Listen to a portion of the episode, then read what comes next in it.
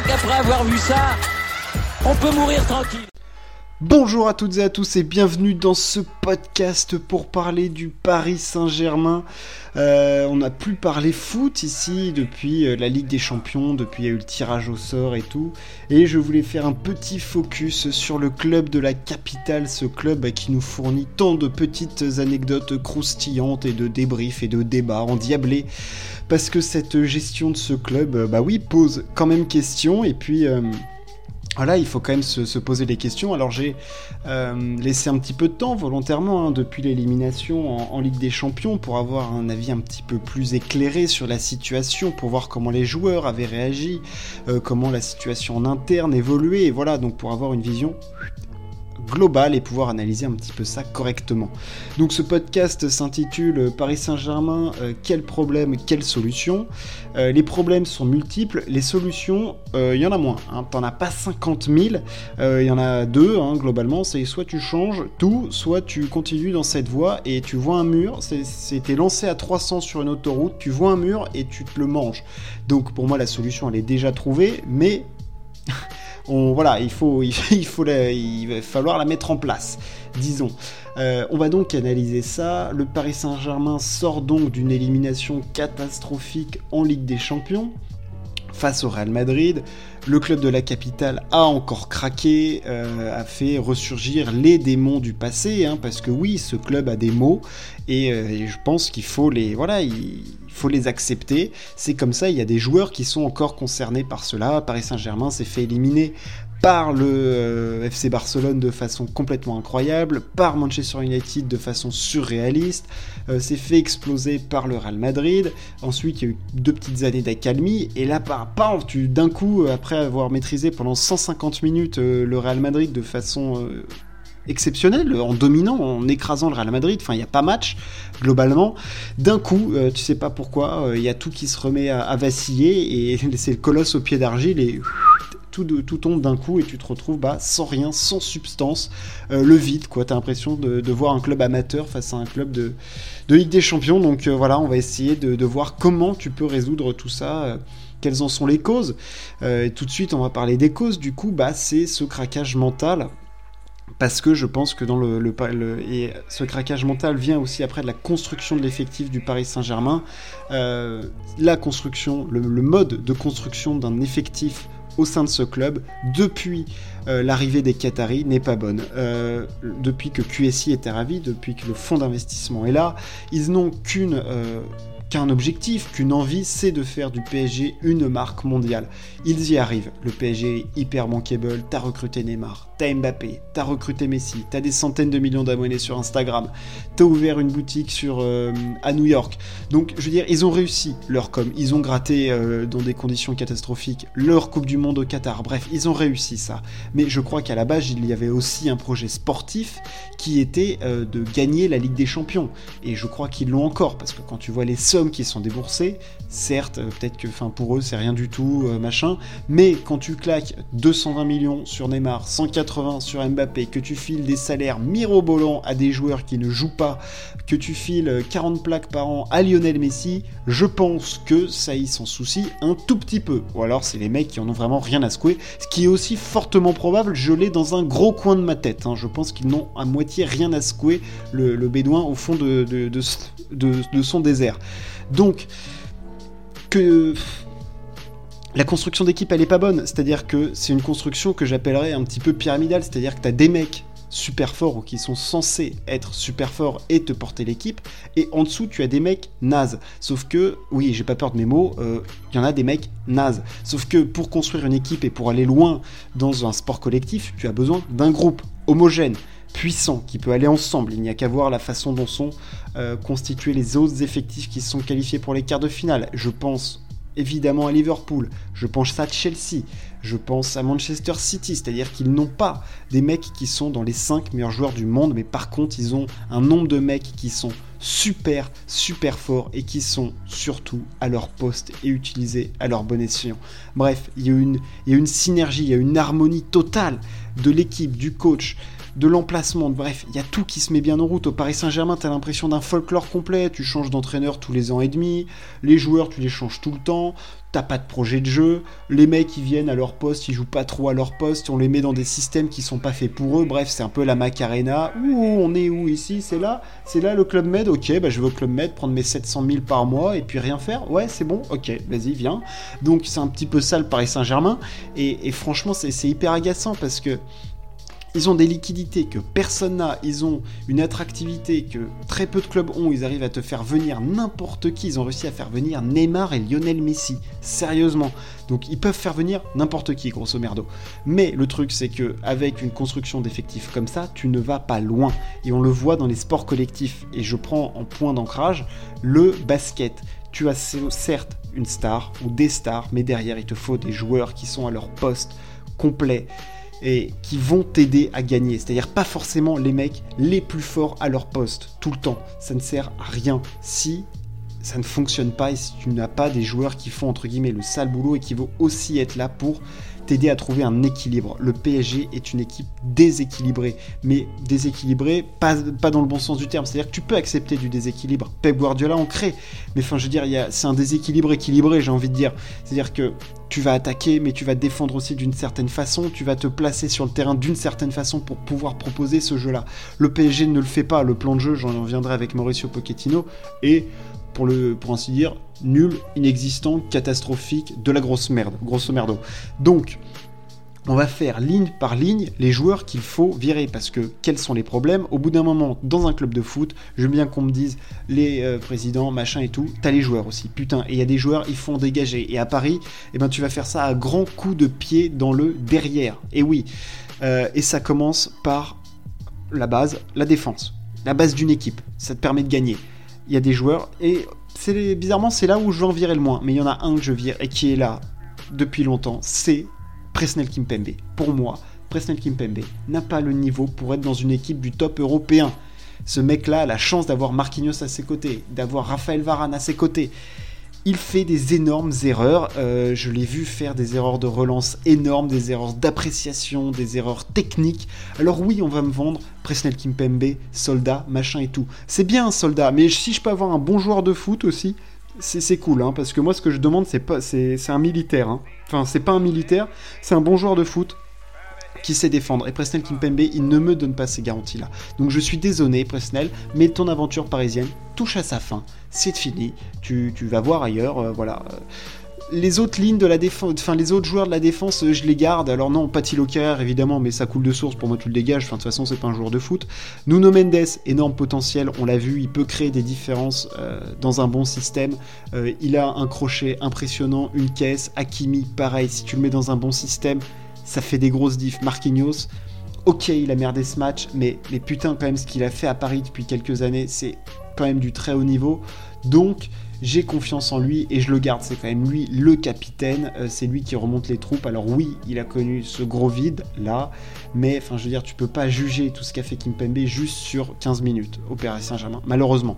Donc oui, il y a eu cette absence, euh, c'est terrible, machin, tout ce qu'on veut, mais ça reste Marquinhos il est là dans le projet, il doit être là. Marco, on passe au milieu de terrain. Marco Verratti, euh, bon, il faut qu'il se fasse une caisse physique, mais tu le gardes quand même parce que c'est Marco et qui va te conserver les balles et qu'au milieu de terrain, il te fait des trucs qu'il y a très peu de joueurs qui peuvent faire. Par contre, le reste, mais alors ça va. Un grand coup de balai dans les, dans les jambes de certains. Hein. Paredes, Danilo, je le garde, mais sur le banc parce qu'il peut servir. Paredes, ça dégage. Draxler, ça dégage. Euh, ça déjà, ça, ça vire. Déjà, t'en vires deux, c'est énorme. Ander Herrera, ça vire. Enfin, je veux dire, il y a des joueurs. Draxler, ça dégage aussi. Enfin, il faut les virer, ces mecs-là. Parce que tu ne gagnes pas des Ligues des Champions avec ces mecs-là. Et en plus, quand ils rentrent, ils ne te servent à rien. C'est-à-dire que tu peux. C'est bonnet blanc et blanc bonnet. C'est-à-dire que tu, tu c'est interchangeable. Il se passe le même truc. C'est-à-dire globalement rien. En termes de créativité technique au milieu de terrain, c'est vide. Donc, ça ne fonctionne pas ça ne fonctionne pas avec ces joueurs-là. On les a depuis trop longtemps. Ça fait trop longtemps qu'ils servent à rien. Enfin, je veux dire, c'est, le vieux. Euh, c'est la vieille antiquité qui est là dans, la, dans, la, maison de ta grand-mère. Elle est là depuis 30 ans. On ne sait pas pourquoi. Euh, mais elle est exposée. Donc on va la garder. Mais personne ne sait pourquoi elle est là. Enfin, je veux dire, ça ne sert à rien dans une équipe. Donc ça dégage. En attaque, Icardi, ça dégage, mais alors très très vite. Et il prend sa femme aussi avec, il va faire les anges de la télé-réalité avec, mais il la prend et ça vire, et ça vire vite, parce que c'est insupportable de voir un mec payer, être payé 800 000 euros par mois, cirer le banc, et quand il se ramène avec 15 kilos de trop, après avoir bouffé 5 kilos de merguez le week-end, mais t'as juste envie de l'emplafonner contre un mur, ce mec. Donc ça vire en attaque, Mbappé, je garde, Neymar, Messi, je suis désolé, mais on est arrivé à bout.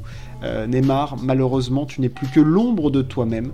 Euh, tu n'es plus un joueur de foot, euh, Neymar. Voilà, tu dribblerais même pas un poteau dans une rue. Ni ta grand-mère d'ailleurs. Enfin, je veux dire, c'est terrible hein, parce que c'était le meilleur dribbleur du monde. Enfin, je veux dire, le mec, quand il est arrivé au Paris Saint-Germain, quand il venait du, du FC Barcelone, il driblait qui il voulait, il passait à chaque fois. C'était Ronaldinho, le mec, sérieusement, il faisait des trucs de dingue. Mais là, malheureusement, ça fait un an et demi, deux ans qu'il n'est plus joueur de foot. Il n'est plus joueur de foot. Enfin, je veux dire, elle est loin l'époque où. Euh, où tu arrivais et c'était Neymar qui te portait ton équipe en Ligue des Champions. Elle me paraît tellement loin. Et c'est tellement dur parce qu'il est tellement incroyable. Mais malheureusement, je pense que. Enfin, je sais pas si c'est fini. Autant Messi, je me dis que ouais, tu peux pas reconstruire le projet avec, et malheureusement, il faut. Je pense que Paris va le garder de toute façon parce qu'ils vont être obligés, même si je pense qu'il faudrait s'en séparer. Neymar, c'est vraiment une question à double tranchant parce que s'il revient à un top niveau physique, ce que je ne le pense pas capable de faire mentalement, vraiment, il a pas, la, pas le mental, il a pas le mental Neymar. S'il revient à un top niveau physique, oui, tu gardes Neymar. Mais là, Neymar, dans l'état physique dans lequel il est, mais il te sert à rien. C'est un. C'est catastrophique. La perte de balle qu'il fait sur le deuxième but du Real Madrid, c'est scandaleux. Il fait une passe dans, devant deux joueurs qui sont à un mètre de lui. Gros, mais regarde au moins. Donc, euh, non, ça fait partie des joueurs qui virent. Donc, les problèmes du Paris Saint-Germain, ils viennent, on l'a vu, de, des joueurs parce qu'il y a un manque de cohérence dans la façon dont ils sont recrutés. C'est-à-dire qu'on a recruté des noms. C'est joli, Leandro Paredes, c'est joli, Lionel Messi. Euh, ça fait beau, hein mais dans une synergie d'équipe que le PSG doit construire, ça ne fonctionne pas. Ça ne fonctionne pas. Il faut recruter des mecs qui vont vraiment t'apporter un plus. Messi, quand on le recrute, et on était beaucoup à avoir des doutes, et même moi je me suis dit, ouais, mais je suis pas sûr, et pourtant j'adore Messi, je suis un fan absolu. Ce n'est pas un ajout qui va te faire aller plus loin. Je ne pense pas. Et pour l'instant, ça nous l'a bien montré. Enfin, je veux dire, le mec se fait prendre à la course par Luka Modric, donc il faut bien se rendre à l'évidence. Et c'est dur, parce que c'est une icône, parce que c'est peut-être le meilleur joueur de tous les temps, parce que c'est Lionel Messi et qui nous a fait rêver pendant 15 ans. On est d'accord, mais il faut se résoudre euh, à ça et à se dire que bah, ce mec-là ne peut plus porter une équipe comme il l'a fait plus porter une équipe tout seul sur son dos, euh, il peut plus le faire. Donc euh, voilà, c'est le recrutement du PSG n'est pas bon et ne va pas dans le bon sens. Il recrute des noms au lieu de recruter des joueurs qui s'insèrent dans un collectif et qui te font passer le niveau supérieur. Et quand je vois des équipes comme City, enfin comme Chelsea, pardon, euh, qui sont pas des équipes avec des noms méga ronflants, mais juste des joueurs forts et qui sont bien à leur poste et que et ça fonctionne ensemble. Enfin, tu vois, je, pense au milieu de terrain, mais c'est Jorginho, Kanté, Kovacic. Bah, c'est des noms que tu connais dans le foot et tout ça, mais c'est pas, tu vois, c'est pas du De Bruyne, c'est pas du Joshua Kimmich, c'est, mais c'est des mecs monstrueusement forts et surtout ça, c'est très très fort évidemment, mais c'est pas le top niveau, tu vois, c'est pas euh, Luka Modric de l'époque, c'est pas, euh, j'ai parlé de, comment il s'appelait, euh, c'est pas Tony Kroos évidemment, Joshua Kimmich, des milieux de terrain très très forts, Kevin De Bruyne, tu vois, c'est pas ces mecs là, mais c'est des mecs qui quand ça, ils ont trouvé la synergie autour et ça fonctionne très bien. Je suis désolé, hein, une attaque Pulisic, Kai sur le papier, ça te fait pas rêver, ça te fait pas bander, mais putain, ce que ça fonctionne ensemble quand tu vois, c'est vraiment une, c'est ce qu'on appelle une équipe et pas un amoncellement de noms. Voilà, et c'est pour moi vers ça que le PSG devrait se tourner, et je vois pas pourquoi il n'y arriverait pas, alors que des équipes comme ça y arrivent avec. Euh, enfin, je veux dire, c'est ça qui est, frustrant, c'est de se dire qu'il y, a des équipes qui le font et que Paris Saint-Germain a les moyens de le faire en plus en, trouvant des joueurs partout parce qu'ils ont cette attractivité et ce, potentiel économique et qu'ils n'arrivent pas à le faire c'est terrible. Et en plus, ils sont coachés par des euh, coachs qui sont absolument nazes. Enfin, je veux dire, c'est une catastrophe le coaching de Pochettino. Je n'ai jamais vu une équipe du Paris Saint-Germain jouer aussi mal depuis l'arrivée des Qataris. C'est une honte ce qu'il fait avec ce qu'il a dans les mains. Mais comment tu peux jouer aussi mal Mais comme de la merde? Franchement, Paris avoir joué cette saison, c'est moche, c'est nul, c'est honteux. Et, je ne vois pas comment ce mec-là est encore aux commandes euh, du, groupe. Enfin, je veux dire, il aurait dû être dégagé depuis longtemps. Depuis longtemps. Enfin, je veux dire, ça jouait mieux sous, sous Emery, ça jouait mieux sous Tourelle, ça jouait mieux sous Laurent Blanc, bien évidemment. Ça jouait mieux sous Ancelotti, qui avait des joueurs moins forts. Lui, il a des monstres sur le papier, même, à 70% de leur capacité, mais t'as aucune créativité dans le jeu, t'as rien. T'as des latéraux supersoniques, tu les fais jouer bas. En attaque, euh, t'as aucune connexion entre les trois, qui même technique. Enfin, je veux dire, c'est scandaleux ce qu'il fait. Donc ce mec-là doit aussi, bien évidemment, dégager, évidemment, et, euh, et mettre un entraîneur euh, qui soit peut-être pas le nom le plus ronflant. Peut-être que ça fera un peu les pieds aux Qataris de pas avoir un nom ronflant, mais un mec qui est capable de te construire un groupe tu vois. Et tu peux avoir des noms ronflants qui te construisent des groupes, hein. Euh, Jürgen Klopp, euh, bien évidemment, euh, Guardiola, tu peux aller chercher du Hansi Flick, enfin... Il y a des mecs qui sont capables de faire ça. Enfin, je, comprends pas là, je comprends pas, je comprends pas. Et, et, Pochettino, il aurait dû être dégagé, mais depuis longtemps. Enfin, je veux dire, ça se voyait que Paris jouait mal. Ça a été camouflé par Mbappé maintes et maintes fois, mais bon, voilà quoi, tu, peux pas, tu peux pas tricher pendant pendant mille ans quoi. C'est-à-dire que tu fais illusion, puis d'un coup tu es rattrapé par tes là par les démons du PSG, mais tu es aussi rattrapé par ton niveau de jeu que tu peux pas faire fluctuer euh, comme ça Ligue 1, machin, parce que je parle même pas des résultats récents du PSG, qui est une équipe qui, a complètement déconnecté, qui a baissé les armes, qui a baissé les bras et qui, euh, voilà, va se laisser flotter en fin de saison, mais qui ne vise strictement plus rien. Cette saison, elle est complètement ratée, euh, éliminée des coupes, éliminée de Ligue des Champions en huitième, enfin, je veux c'est honteuse saison du PSG. Donc voilà, les solutions, c'est d'arriver à recruter des joueurs qui vont vraiment t'apporter un plus. Voilà, c'est ça la conclusion de ce podcast. Euh, il y a des joueurs à dégager, il y a un entraîneur à revoir, il y a une refonte du projet vraiment euh, à faire en profondeur voilà, pour réussir à trouver des bonnes bases, une base saine. Évidemment, tu arrives au sujet Kylian Mbappé parce que c'est la base de ton projet. Depuis 2017, tu avais un projet qui tournait autour de Mbappé-Neymar, que tu n'as plus. Enfin, Neymar, si tu l'as, mais c'est comme si tu l'avais plus. Mbappé est devenu le joueur suprême qu'on l'attendait à avoir. Hein. C'est le meilleur joueur du monde ou un des meilleurs joueurs du monde, comme on veut. Il est exceptionnel, il te fait des différences, il est clinique en plus maintenant. Enfin bref, il est incroyable. Sauf que Mbappé, il veut se barrer au Real Madrid et Paris ne lui donne pas les garanties que c'est ici, dans ce club, qui trouvera le mieux et que c'est le mieux pour lui, alors qu'ils auraient dû réussir à le faire en éliminant le Real Madrid.